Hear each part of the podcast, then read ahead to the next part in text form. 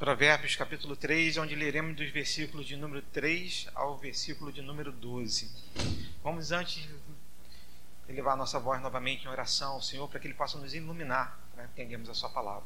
Oremos.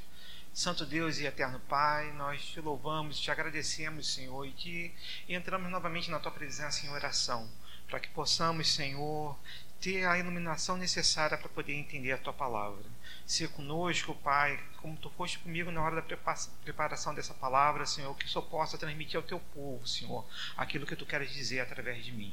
Ser conosco em todo momento do culto, Pai, mas em especial nesse momento, que nós possamos, Pai, estar com ouvidos abertos, olhos atentos, Senhor, para que possamos entender a tua mensagem. É o que nós te pedimos e agradecemos desde já, no nome santo do teu filho Jesus. Amém. Diz assim a palavra do Senhor: Filho meu, não te esqueça dos meus ensinos, e o teu coração guarde os meus mandamentos, porque eles aumentarão os teus dias e te acrescentarão anos de vida e paz.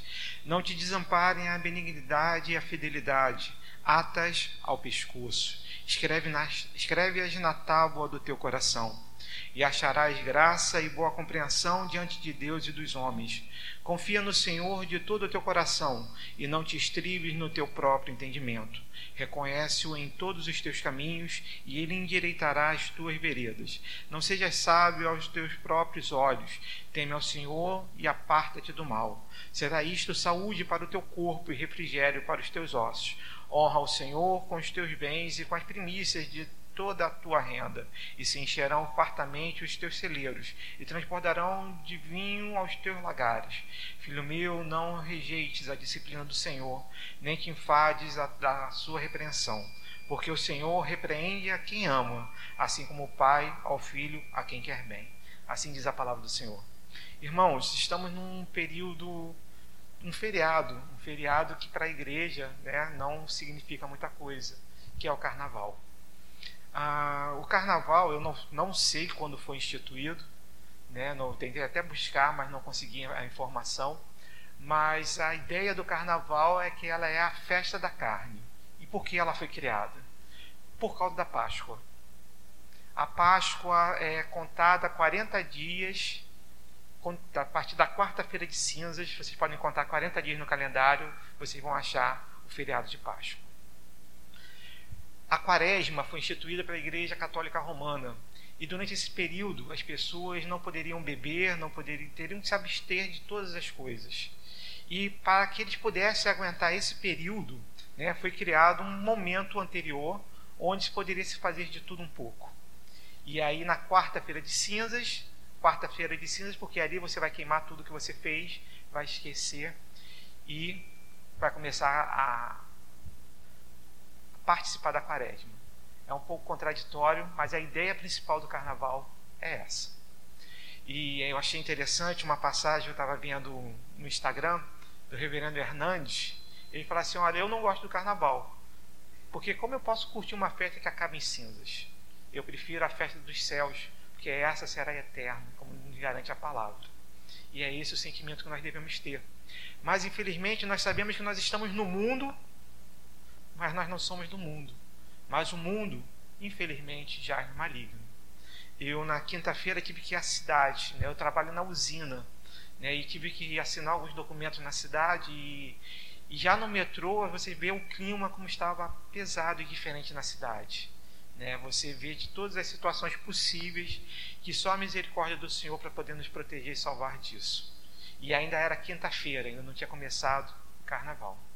Infelizmente, é isso que o mundo lá fora tem visto e quer cada vez mais buscar. E nós, como Igreja do Senhor, precisamos fazer a nossa missão, que é sermos sal e luz para esse mundo.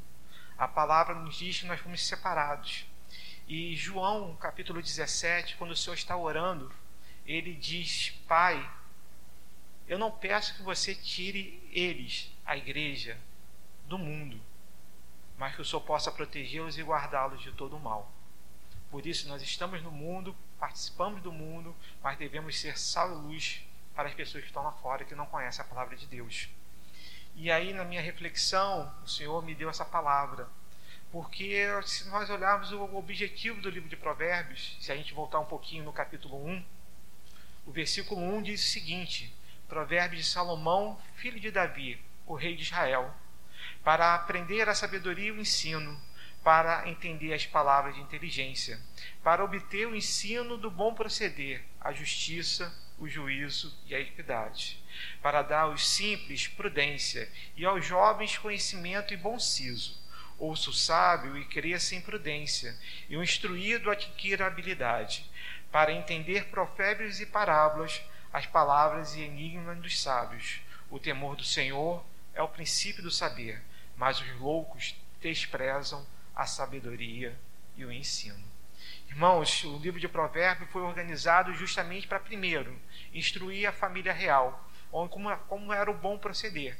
E também, em segundo lugar, para poder ajudar todas as outras famílias de Israel a criarem seus filhos.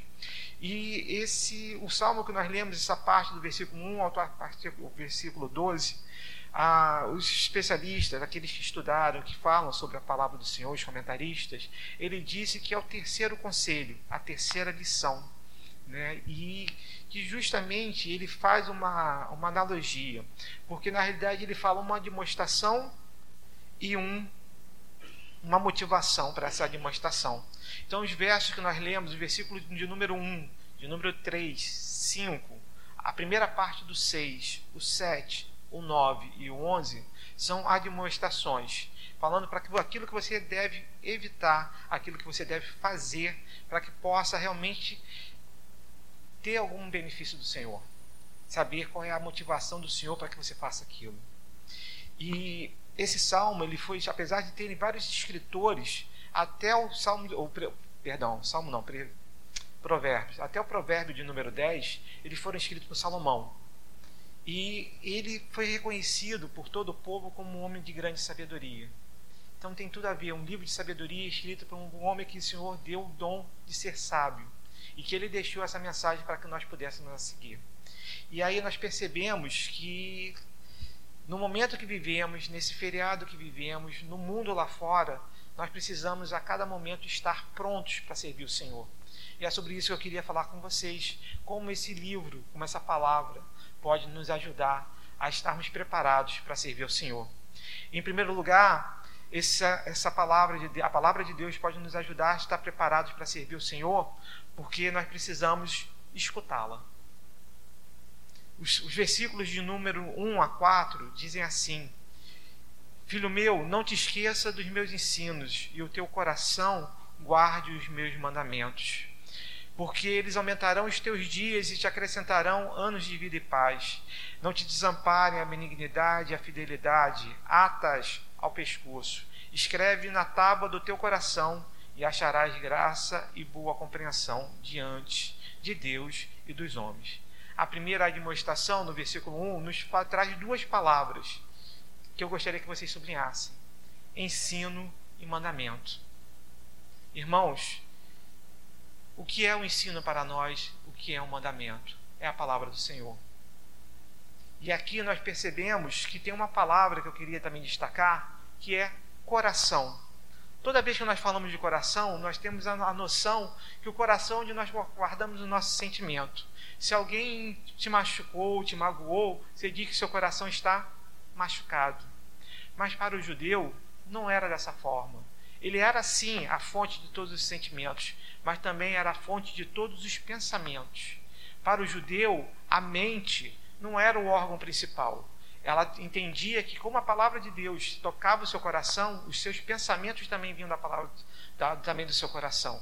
Por isso, quando ele escreve logo nesse primeiro versículo, que, filho meu, não te esqueça dos meus ensinos e o teu coração guarde os meus mandamentos, o que ele está falando para nós é: olha, eu estudando a minha palavra, guarda ela de todo o seu coração, de todo o seu entendimento.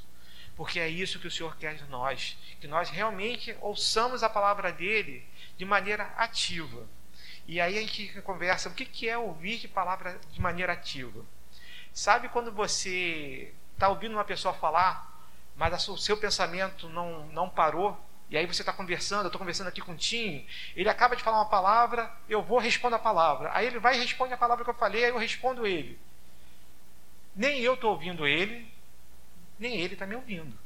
Porque se ele está pensando no que vai falar enquanto eu estou falando, principalmente nós homens, não temos essa habilidade. É sinal que as palavras que eu falei não fizeram nenhum sentido para ele.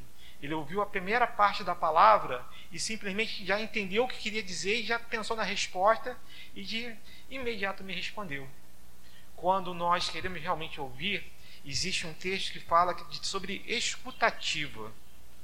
Escutar é realmente parar o seu pensamento, prestar atenção na pessoa que está fazendo a comunicação com você e prestar atenção no que ela está te falando, ver se você entendeu a mensagem, para depois você, após ouvir a mensagem, pensar e responder. Isso é uma verdadeira escutativa. E quando aqui eu trouxe para vocês como primeiro ponto que nós precisamos escutar a palavra do Senhor, o que eu quero dizer é que você precisa ouvir de forma escutativa. Porque muitas vezes a palavra do Senhor pode ser pregada, pode ser falada, pode ser lida, mas ela não está sendo processada no nosso coração, no nosso pensamento. E dessa forma nós não conseguimos chegar a entender aquilo que o Senhor quer realmente para a nossa vida. E aí ele fala no versículo 2: Porque eles aumentarão os teus dias e te acrescentarão anos de vida e paz. Irmãos, isso também faz uma referência aos mandamentos. Efésios capítulo 6, versículo 2 nos fala que o primeiro manda, sobre o primeiro mandamento com promessa. Quem lembra? Se fosse o reverendo Antônio a estar tá pregando aqui, ele já ia falar que estava valendo chocolate. Mas como eu não estou comendo chocolate, então não vou fazer isso. Né? Mas qual é o primeiro mandamento com, com promessa? Fala alto. Honra teu pai e tua mãe para que sejam longos os teus dias na terra seguir a palavra do Senhor. Vamos estender isso não só para o quarto mandamento, mas para todos os mandamentos. Seguir a palavra do Senhor é que nos garante que nós vamos estar realmente tendo a nossa vida longa. Vamos estar na presença do Senhor e Ele vai cuidar de nós a cada momento. É isso que essa palavra está nos trazendo, porque a demonstração é que nós precisamos encher o nosso coração dos seus ensinos e mandamentos. E a motivação é porque isso vai fazer nossos dias aumentarem e isso com a escuta verdadeira da palavra de Deus. E aí ele continua: não te, não te desampare a benignidade e a fidelidade, ata ao pescoço. Irmãos, falar sobre a benignidade, eu tive que pesquisar, porque um dos autores que eu li, ele fa falou. Eu só não posso fazer isso no sermão de prova, senão estou um puxão de orelha mas um dos autores que eu li falou assim da importância da palavra benignidade. E aí ele nos traz, me trouxe dois textos que eu tive que lê-los para poder entender. Diz assim, o primeiro texto que ele deu foi Deuteronômicos, capítulo 6, versículo 5. Diz assim a palavra do Senhor nesse texto: Amarás, pois, o Senhor teu Deus de todo o teu coração e de toda a tua alma e de toda a tua força. Amarás, pois, o Senhor teu Deus de todo o teu coração e de toda a tua alma e de toda a tua força. E o segundo texto que ele me deu foi Levíticos 19, versículo 18, que diz assim: Não te vingarás, nem guardarás ira contra os filhos do teu povo, mas amarás o teu próximo como a ti mesmo. Irmãos, houve um momento no capítulo 22, 22 de Mateus que Jesus estava sendo confrontado por saduceus, por fariseus, e aí vendo que eles não podiam é, responder, não podiam resistir à palavra do Senhor, né, chega um mestre e pergunta: Mestre, vejo que tu tem resposta para tudo. Então me diga, qual é o maior dos mandamentos? E aí Jesus responde para ele: O primeiro mandamento, o maior de todos, é amar o teu Deus com toda a tua força, com todo o teu entendimento. E o segundo maior é amar o teu, amar o teu próximo como a ti mesmo. Entender a palavra benignidade é entender que nós precisamos ter o amor no nosso coração. E ter o verdadeiro amor no nosso coração somente através da leitura da palavra de Deus. A palavra nos ensina que a fé vem por ouvir e ouvir a palavra de Deus. Se não formos dessa forma, não poderemos nunca dizer que somos benignos. Porque se não amamos a Deus em primeiro lugar, dedicando a Ele a nossa vida, e não amamos ao nosso próximo como a nós mesmos, nós não podemos dizer que nós somos benignos. E aqui a palavra, no versículo 3, diz que não te desamparem a benignidade e a fidelidade. E a fidelidade, o que, o que quer dizer? As palavras que eu vi em vários comentaristas que foram comuns, eles falam, eles traduzem a fidelidade como firmeza, como dignidade, estabilidade, estabilidade requer realidade e verdade. Apocalipse, capítulo 19, versículos 11, chama a Jesus Cristo como o cavaleiro que se chama fiel e verdadeiro. Irmãos, o Senhor nos ensinou como sermos verdadeiramente fiéis. A pergunta é: estamos escutando a Sua palavra para poder realmente seguir o seu exemplo? Essa é a demonstração. E a motivação? Porque se você dessa forma agir, atando, perdão, vamos ainda, ainda no versículo 3, eu quero dar um destaque ao texto que ele coloca logo depois de fidelidade: atas ao pescoço. Irmãos, atar ao pescoço quer dizer que está muito próximo de você. Quer dizer que você vai pendurar como se fosse um grande colar. Tem algumas pessoas que usam uns colares grandes, né? Em vez de você ter um colar grande pendurado ao seu pescoço, você vai ter a benignidade e a fidelidade. E nada vai separar ela de você. É isso que o Senhor quer de nós. E isso somente através da sua palavra. E eles falam, continuando ainda nesse versículo, escreve-as na tábua do teu coração. O pensamento antigo grego dizia que o nosso coração, o nosso pensamento, era uma tábua rasa. Era uma tábua que não tinha nada escrito, que você, a partir do momento que você nascia, você começava a escrever a sua história. Sabemos que não é assim, mas o autor aqui quis fazer essa referência, que se você pegar a palavra do Senhor e escrevê-la no seu coração, com certeza você vai conseguir chegar ao que o versículo 4 traz para você. Lembrando que a gente já falou sobre coração. O coração é o centro do sentimento e o centro do pensamento para o judeu. E aí no versículo 4, ele fala: Acharás a graça e boa compreensão diante de Deus e diante dos homens. Irmãos, primeiro buscamos estar na presença do Senhor. Mas ao estarmos na presença do Senhor de maneira verdadeira, realmente ouvindo a Sua palavra de maneira ativa, colocando ela em prática, com certeza os homens também vão nos reconhecer porque o nosso exemplo faz a diferença lá fora. E o nosso exemplo só vai fazer a diferença se nós estivermos preparados pela palavra de Deus. Por isso precisamos a cada momento pensar em como quanto tempo nós temos nos dedicado a isso. A palavra de Deus nos ensina que devemos primeiramente buscar o reino dos céus e todas as outras coisas nos serão acrescentadas.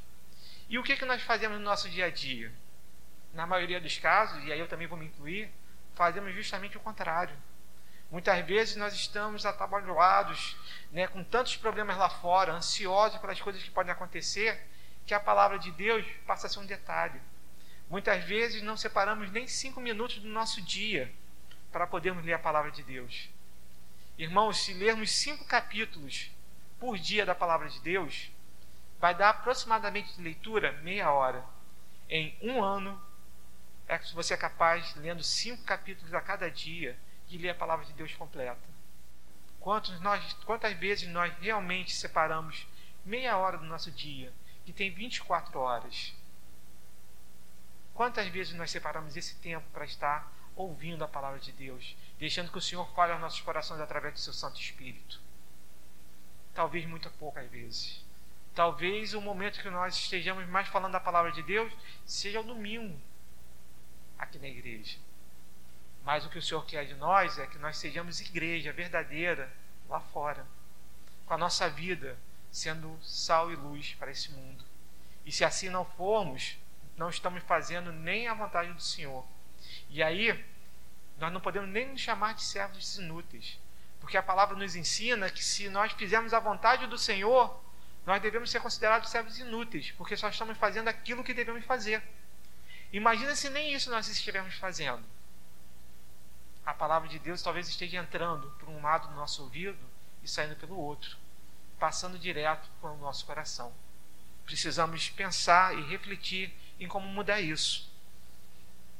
E aí podemos também começar a ver, a, ser, a estar preparados para servir a palavra do Senhor, não somente ouvindo a palavra de Deus, mas também praticando ela, obedecendo a sua palavra. E aí eu trago o versículo de número 5 a 10. Mas antes de nós começarmos a ler, eu queria falar para vocês de algumas experiências que eu tive com trabalhando com dinâmicas. Eu durante muito algum tempo da minha vida, eu fui trabalhei com consultoria. Nessas consultorias nós fazemos treinamento de, pessoas, de, de, equipes de venda, equipe de atendimento a clientes. E hoje no instituto que eu estou, eu também tenho, tenho começado a aprender para poder fazer treinamentos de gestão de conflitos. E é interessante ver quando a gente coloca as pessoas na dinâmica, né, ou seja, vivenciando uma situação que eles não sabem qual é o objetivo, ele, a primeira situação da maioria das pessoas é se sentir incomodado. Talvez você já tenha participado de alguma e assim: olha, eu não gosto de participar de dinâmica. Esse negócio não é para mim, eu não gosto disso. Mas a pergunta é: por quê? Quando você faz uma dinâmica, você se expõe, você é verdadeiro, você não percebe que há um motivo por trás e você acaba se entregando àquele momento. E aí você depois você vê como muitas vezes você foi tolo. Como muitas vezes você no seu dia a dia, você não percebe quanto você erra.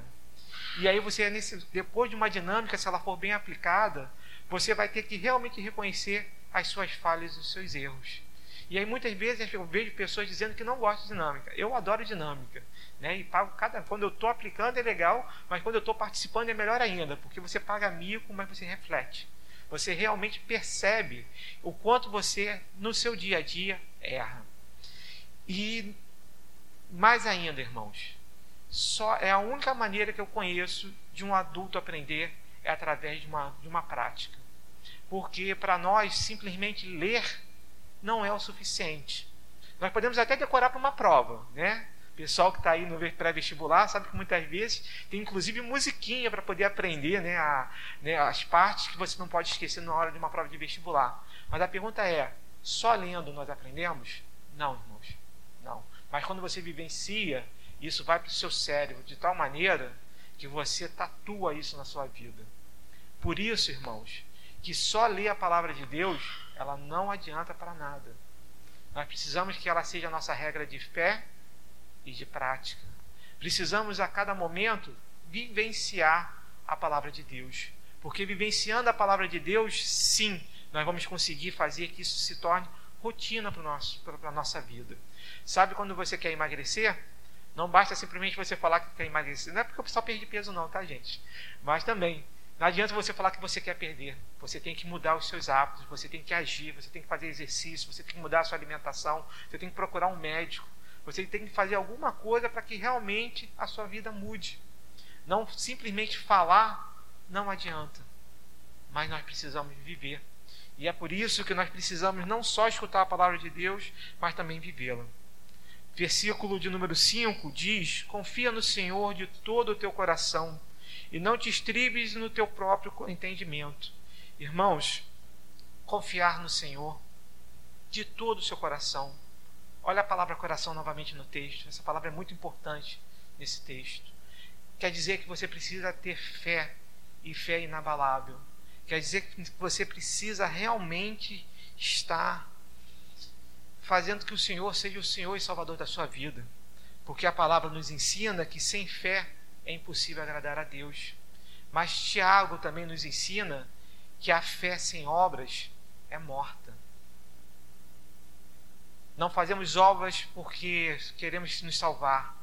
Não estamos falando isso. Mas nós estamos falando que aquele que verdadeiramente foi tocado pelo Espírito Santo, com certeza, tem o um coração na obra.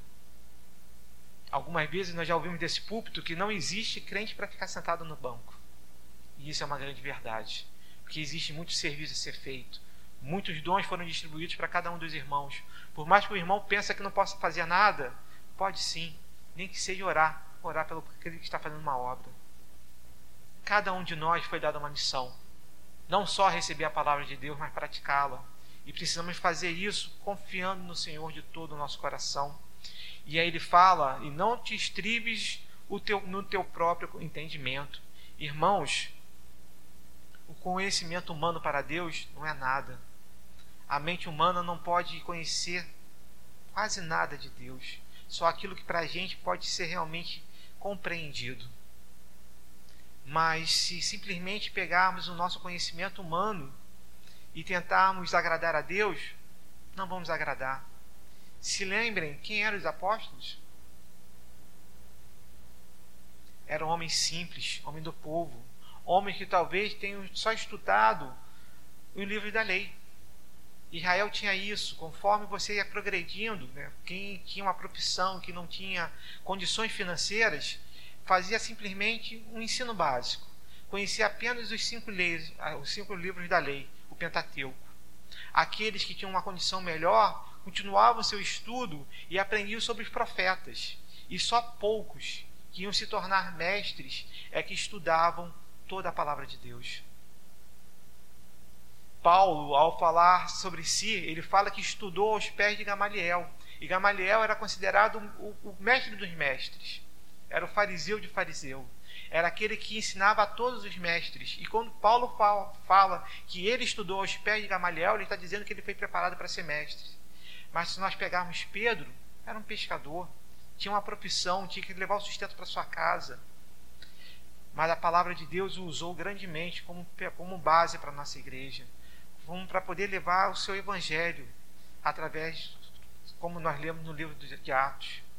Percebemos que, que o conhecimento que nós necessitamos vem da palavra do Senhor, vem através do seu Espírito Santo, não através simplesmente do estudo. Nos preparamos sim, Tinho, né? O Will está tá no seminário e sabe como a gente estuda. São muitos livros, não são poucos não.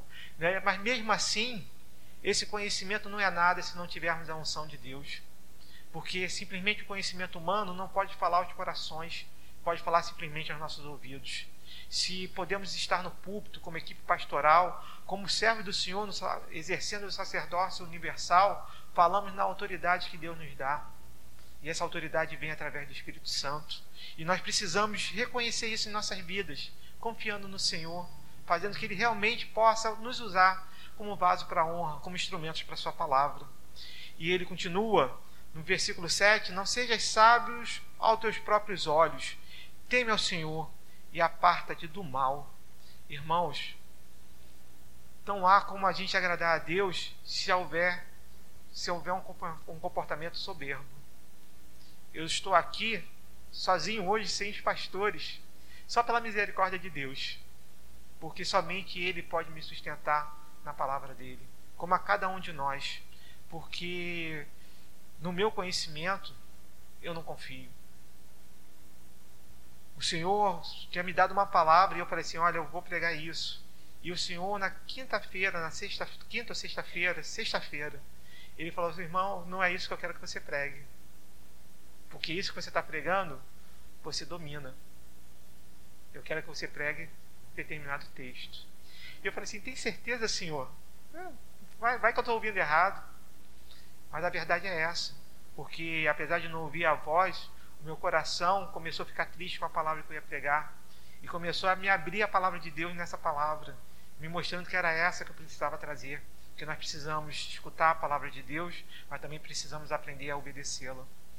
E em obediência a Ele é que eu estou pregando esse texto, porque Ele, Ele está me usando nesse momento como instrumento, como usa cada um dos irmãos, não porque eu sou especial, mas é com temor e tremor que eu estou aqui. Porque se não houver temor de falar da palavra de Deus, há algo errado. Porque eu não tenho autoridade nenhuma.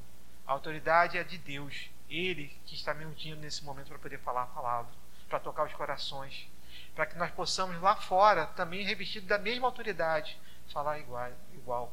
Ontem, na, no sepultamento do, do, do seu Raul, né, nós estávamos presentes também com o pastor Batista e nós demos a palavra para ele. Né, e depois o presbítero Ciance trouxe a palavra também. E depois eu dei, dei uma última palavra e o presbítero Ciance resolveu ler uma carta que ele tinha escrito, falando da certeza dele e da conversão do seu Raul.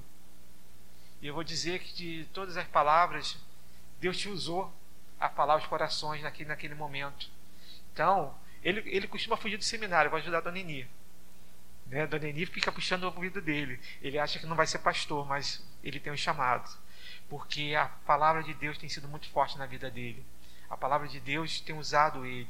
Eu me lembro, presbítero, se me permite, né? eu cheguei a ser, ser diácono com você. Né? E eu não sei se você vai, não sei se você vai lembrar, na sua eleição de presbítero, eu fiquei por um voto. Né? Eu fiz 50% e não, não fiz 50 mais um e o irmão fez. E eu me lembro do, da primeira oração que você fez depois de empossado como, como presbítero. Né? E eu vi ali a unção de Deus guiando, teu, guiando a tua vida. E isso ele, o Senhor faz não só com a vida do presbítero Ciance, com do Tinho, do William, com a minha, mas faz com a vida daqueles que querem servi-lo, aquele, com todos aqueles que falam, eis-me aqui, aqueles que realmente querem servir ao Senhor, porque o Senhor quer nos usar para vasos de honra, mas nós precisamos estar aqui dizendo, eis-me aqui, envia-me a mim. Que nós possamos ter essa certeza no nosso coração, que nós possamos ser humildes, sabendo que a coragem, a força e a palavra vêm do Senhor, não da gente. E para isso nós precisamos temer o Senhor e nos apartar do mal.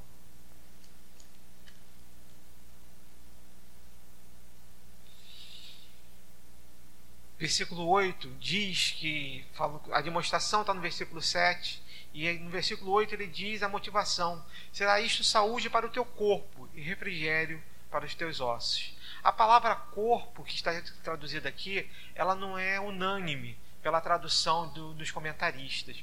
Existe uma, uma a palavra corpo, se você mudar uma letra, ela se torna a palavra umbigo.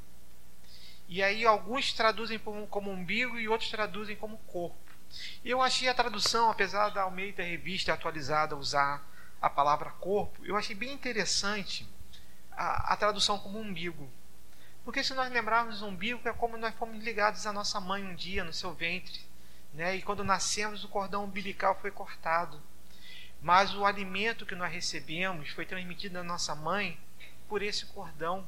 E quando o Senhor aqui fala que vai ser que você ser humilde, não confiar na sua própria sabedoria, temer a Ele e apartar-se do mal, a consequência disso é que você vai receber a palavra dele. Como se você estivesse recebendo o alimento da sua mãe quando você for, estava no ventre dele, dela. E dessa forma nós percebemos que o Senhor é que nos prepara, o Senhor é que nos unge, o Senhor que nos dá a sua palavra, o Senhor nos dá o seu espírito através do nosso corpo.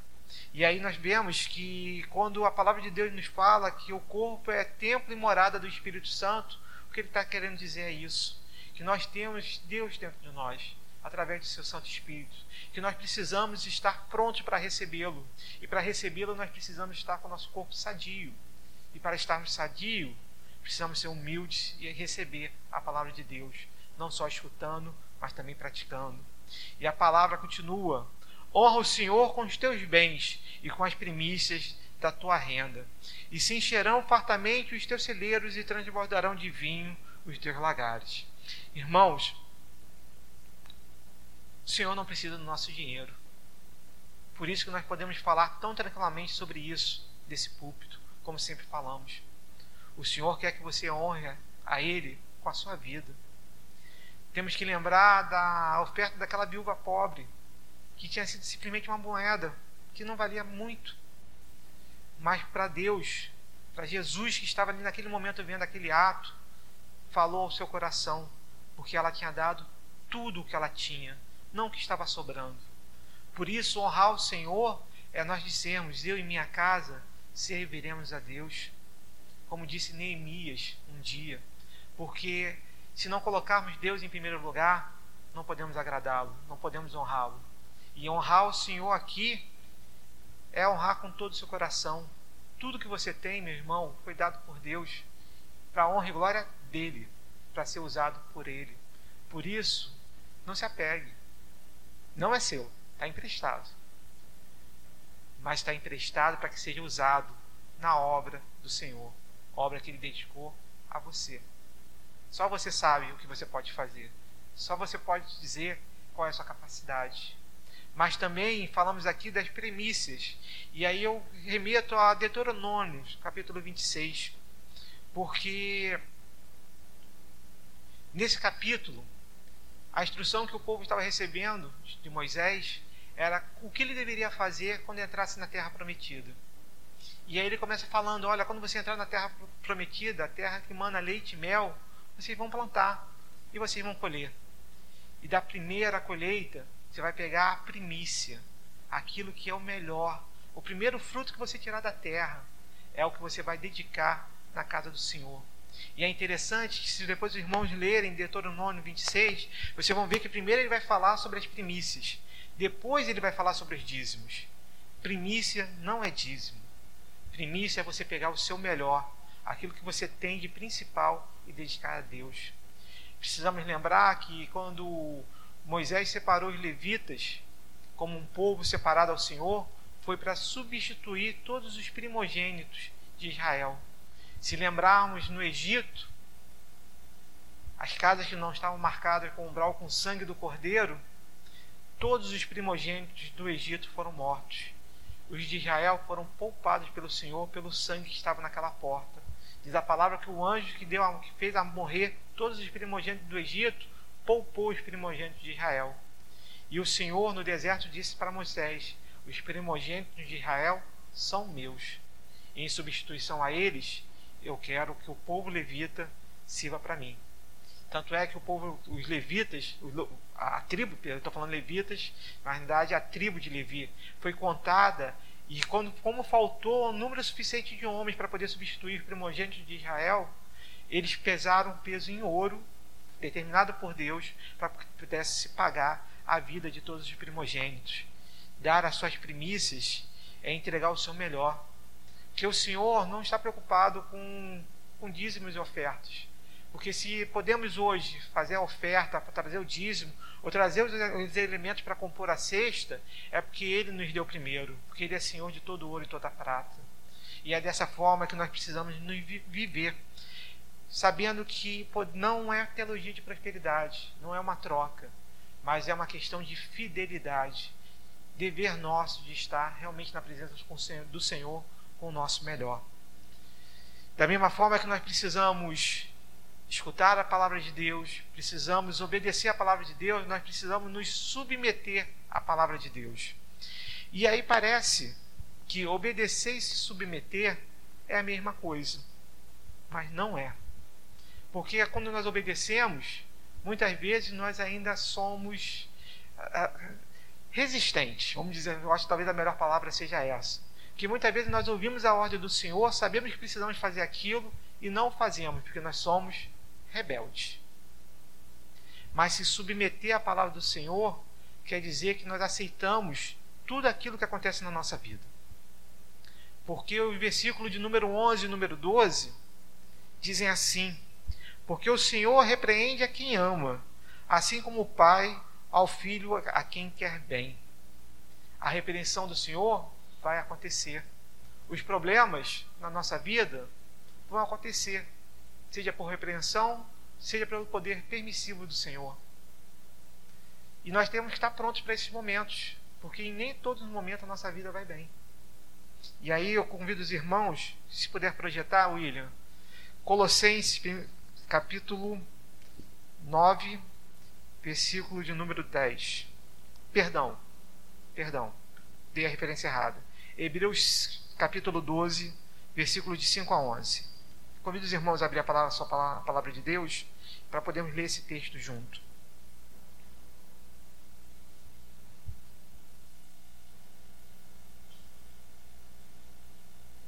Hebreus 12, a partir do versículo 5.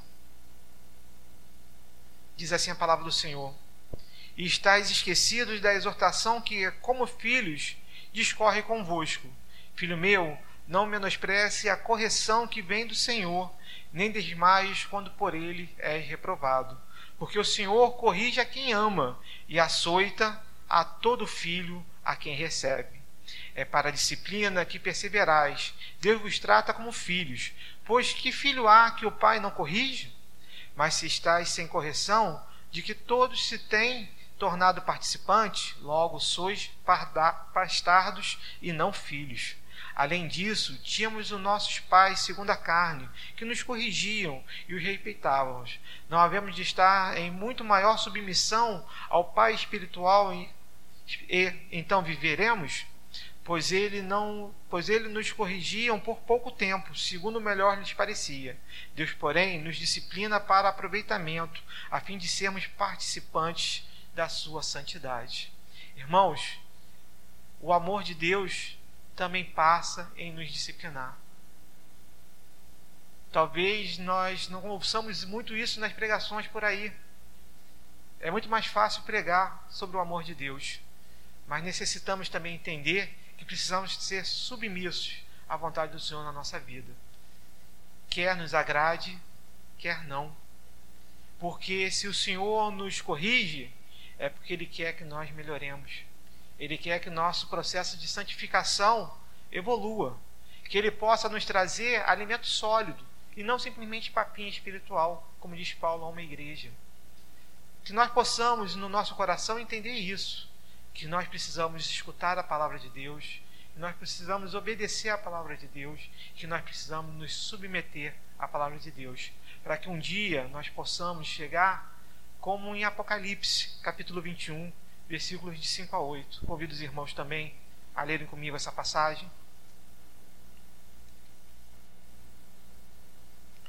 Apocalipse, capítulo 21, versículos de, a partir do versículo 25 até o versículo 8.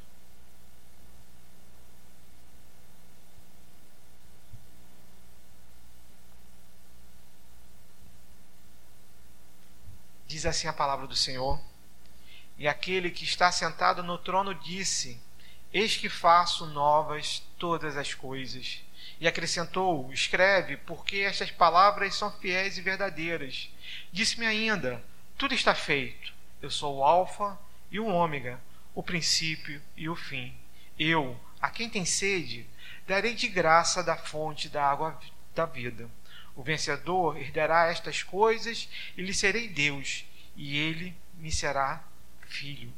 Quanto, porém, aos, aos covardes, aos incrédulos, aos abomináveis, aos assassinos, aos impuros, aos feiticeiros, aos idólatras e a todos os mentirosos, a parte que lhes cabe será no lago que arde com fogo e enxofre, a saber, a segunda morte. Irmãos, somos repreendidos pelo Senhor para que possamos ser chamados de filhos. Para que naquele dia aventuroso, quando estivermos na frente do Senhor, vestidos de vestes brancas, com palmas na mão, como vencedores, possamos dizer que vencemos realmente essa batalha, porque o Senhor nos sustentou a cada momento. Que nós possamos ser como filhos, sermos chamados dessa forma, como está no versículo 7. Mas aos bastardos, aqueles que não se submetem à palavra do Senhor, ao povo que está lá fora, que não conheceu a palavra de Deus e não quer, não quer conhecer, esse é destinado à segunda morte. A palavra nos ensina que aquele que crê em Deus e o recebeu como Senhor e Salvador, passará sim, pode passar pela primeira morte, a morte física, mas não passará pela segunda, que é a morte espiritual. Mas aqueles que não receberam a palavra de Deus em seu coração, esses passarão pela segunda morte. Irmãos, que nós possamos escutar a palavra de Deus, que nós possamos obedecer à palavra de Deus, que nós possamos nos submeter a ela.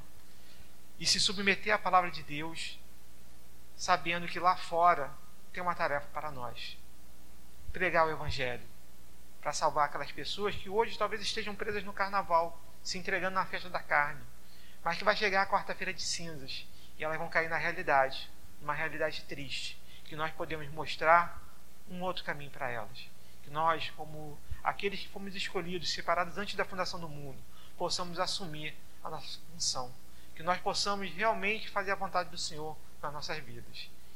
Que o Senhor esteja nos abençoando e nos ungindo para fazer isso. Que possamos ser vasos de honra na Sua mão e ser instrumentos para a Sua palavra. Que Deus abençoe a igreja.